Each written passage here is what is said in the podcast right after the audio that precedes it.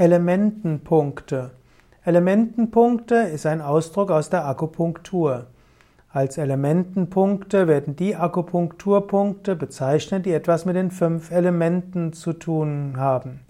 Es gibt dabei Tonisierungspunkte, diese aktivieren, und es gibt Sedierungspunkte, diese beruhigen.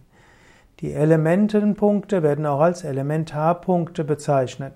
Elementenpunkte liegen im Gebiet der Extremitäten, also der Arme und Beine.